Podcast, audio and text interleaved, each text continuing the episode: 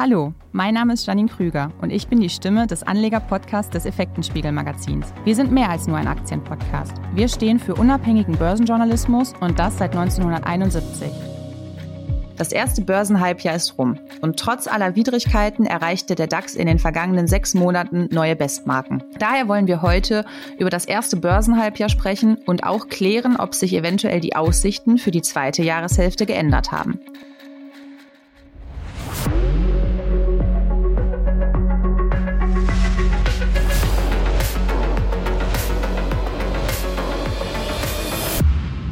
Hierfür habe ich eine euch mittlerweile wohlvertraute Stimme eingeladen, nämlich Herrn Betzel von der Vermögensverwaltung WBS Hünnecke. Hallo, Herr Betzel.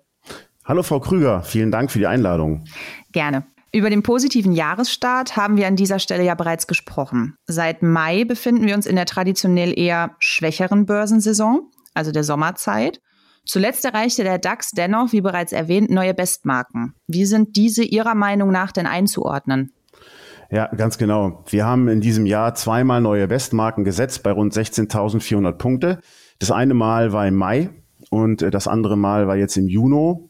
Allerdings muss man dennoch sehen, dass ähm, auch wenn das bisher ein gutes Aktienjahr war, wer hätte das Anfang des Jahres noch gedacht, äh, war eigentlich äh, ist der, der Großteil oder eigentlich die gesamte Bewegung, die gesamte Performance bis 30.04. zustande gekommen.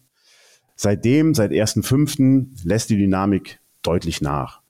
Und das passt in die Saisonalität. Wir haben ja diese schwache Sechsmonatsperiode Mai bis November. Und innerhalb dieser Phase kommt unseres Erachtens die schwächste Phase eigentlich erst noch. Das sind die bekannten Monate August, September und Oktober. Was man vielleicht noch erwähnen muss, speziell in den USA erleben wir auch im, im Moment eine Aufwärtsbewegung, die nur von ganz wenigen Aktien getragen wird. Vor allen Dingen diesen, wie man im Moment so das neue Wort hat, glorreichen sieben. Das sind die großen sieben Tech-Aktien, Microsoft, Apple, Google etc.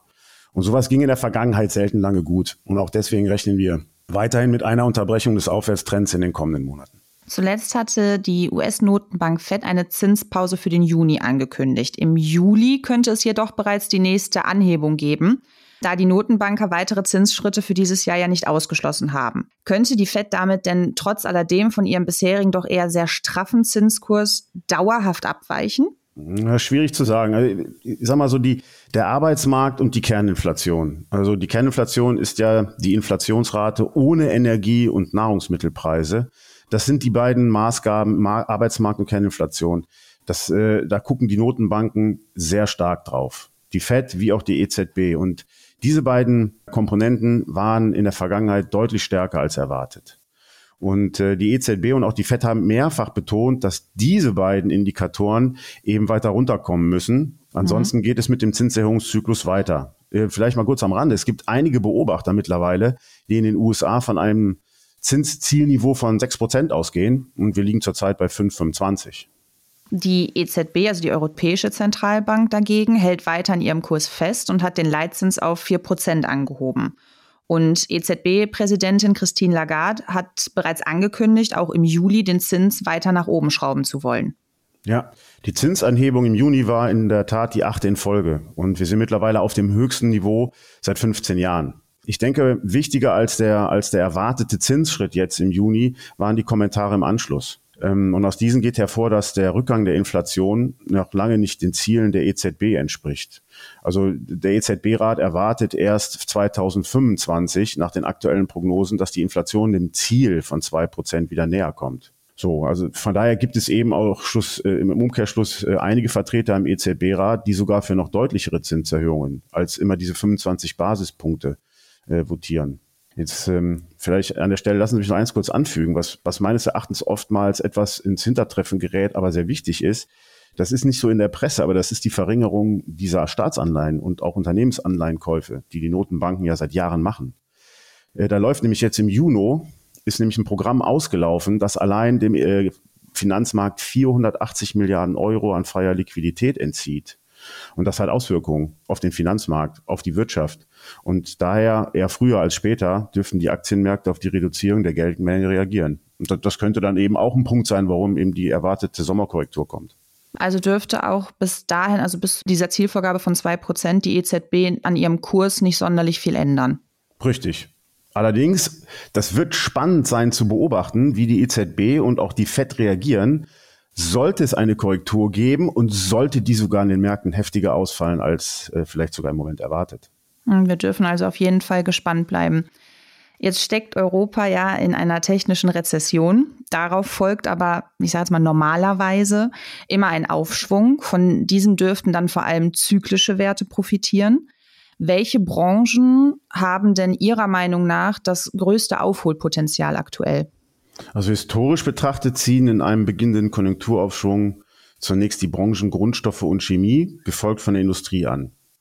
Äh, auch, die, auch die Technologiebranche dürfte nach einer Korrektur weiterlaufen. Allein das Thema KI wird ja nicht verschwinden als Beispiel. Mhm. Ähm, vielleicht mal am Rande, in dem von, von uns gemanagten Effektenspiegel Aktienfonds haben wir uns äh, jetzt schon äh, auf dieses Szenario vorbereitet. Das Inwiefern? heißt, ja, das genau. Das heißt, also ich will jetzt nicht zu sehr ins Detail gehen, aber die, Branchen, Grundstoffe inklusive der Minenaktien, Industrie und Technologie machen mittlerweile rund 50 Prozent des Fondsvolumens aus. Das klingt auf jeden Fall nach einer guten Strategie. Um trotzdem nochmal auf den deutschen Leitindex zurückzukommen. Trotz der neuen Bestmarken, die der DAX in den letzten Wochen aufstellen konnte, sollte man die möglichen Risiken nicht übersehen. Könnten Sie unseren Hörerinnen und Hörern noch einmal kurz erläutern, wo die nächsten charttechnischen Unterstützungen liegen, auf die der DAX dann zurücksetzen könnte? Sehr gerne. Ähm, also wie vorhin schon erwähnt, eben am Anfang haben wir jetzt in den letzten drei Monaten äh, zweimal ein neues All-Time-High aufgestellt, mhm. konnten das aber nicht halten und sind wieder abgeprallt nach unten. Das ist per se schon mal eher schwierig zu bewerten. Das ist kein nachhaltiger Ausbruch. Eher, da kommt in der Regel eher ein, ein Rückgang erstmal. Und auf dem Weg nach oben hat der DAX sechs sogenannte Kurslücken gerissen. Zwei davon hat er mittlerweile auf dem Weg nach unten jetzt in den letzten zwei Wochen wieder zugemacht. Dennoch ähm, heißt es noch lange nicht, äh, dass die anderen offen bleiben. So, das heißt, von den sechs Kurslücken, normalerweise werden also 85, 90 Prozent der Kurslücken werden geschlossen. Auch das ist technisch ein, wie so ein Magnet nach unten. Allerdings äh, glauben wir, dass ein viel, viel, viel wichtiger Unterstützungsbereich die Zone um 14.800 Punkte ist. Warum? Ähm, wir müssen jetzt zurückgehen ins Jahr 22, als der DAX über dieser Marke stand und dann nach unten ging. Im Zuge der Ukraine-Krise ist er unter diese Marke von 14.800 Punkten gerutscht und dann begann der Einbruch auf 11.800. Mhm.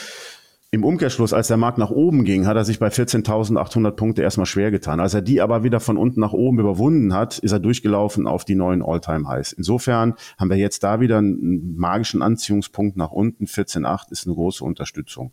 Zudem verläuft die steigende 200-Tage-Linie in diesem Bereich und unterstützt zusätzlich. Das ist also ein dickes Brett. Technisch für uns auch schwer, dass der Markt das nach unten direkt durchbricht. Also das ist mit ein Grund, warum wir nicht von einem ganz, ganz großen Einbruch ausgehen, sondern wirklich von einer Sommerkorrektur.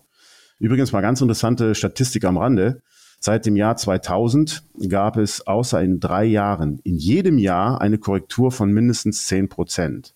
Mhm. Interessanterweise würde jetzt ein Rückgang von 16.400 bis auf 14.800 rund 10 Prozent betragen.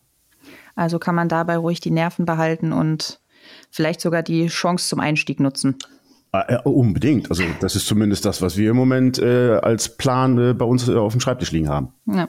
Wie bereits eingangs erwähnt, hatten wir an dieser Stelle ja schon mal über den Jahresstart gesprochen und an dieser Stelle auch äh, über die Dreierjahre. Nochmal aus charttechnischer Sicht, haben sich die Aussichten für die zweite Jahreshälfte beim DAX mittlerweile geändert? Nein, nein. Also bis jetzt läuft da alles, alles nach Plan. Ähm, sag ich mal, es läuft typisch wie in einem wie in einem Dreierjahr. Wie gesagt, erwarten wir im Spät, Sommer, Herbst ähm, den Tiefpunkt der Korrektur. Und ähm, nicht nur die vorhin schon erwähnte abnehmende Liquidität ist eben ein möglicher Grund und eine Bürde auf dem Weg dahin. Man muss auch mal die Stimmung sich betrachten, denn die ist aktuell fast schon wieder gierig. Mhm. Also die Volatilität beispielsweise als, als Risikoindikator, die Schwankungsbreite, die ist so niedrig wie zuletzt vor der Corona-Krise im Januar 2020 und signalisiert damit Sorglosigkeit. In den USA gibt es ein Fear and Greed, also Angst- und Gier-Index, und der steht momentan auf Gier, auf dem höchsten Niveau seit zwei Jahren. Und die Privatanleger, auch da gibt es Stimmungsindikatoren, die die Stimmung der Privatanleger äh, messen und abfragen. Und in, in den USA sind die im Juni fast komplett in das Bullenlager gewechselt. Also absolut überbordende Stimmung. Und äh, da reicht schon eine kleine negative Überraschung, um eine Korrektur auszulösen. So, das heißt also, wir, wie gesagt, wir erwarten so den Tiefpunkt im September, vielleicht Oktober. Aber lassen Sie mich bitte nochmal betonen, Dreierjahre sind im historischen Durchschnitt positive Aktienjahre. Das heißt, das letzte Quartal sollte wieder besser werden und insgesamt erwarten wir definitiv einen guten Aktienjahrgang, das Jahr 2023. Dann dürfen wir auf jeden Fall gespannt bleiben. Ich bedanke mich an dieser Stelle, Herr Betzel, bei Ihnen für das interessante Gespräch. Sehr gerne. Wenn Sie möchten, können wir ja mal im äh, November, Dezember gucken, ob das hier alles so funktioniert hat, was wir hier erzählen. Definitiv. Schauen wir doch mal. Auch von euch verabschieden wir uns an dieser Stelle und hoffen, ihr konntet einiges mitnehmen und vielleicht auch den einen oder anderen Punkt, den man vielleicht noch nicht so auf dem Schirm hatte, doch erkennen. Und hoffen, ihr schaltet auch das nächste Mal wieder ein. Bis dahin halten wir euch wie immer auf unserer Homepage effekten-spiegel.com über das aktuelle Börsengeschehen auf dem Laufenden. Auch in Sachen KI beispielsweise. Bis zum nächsten Mal und bleibt gesund.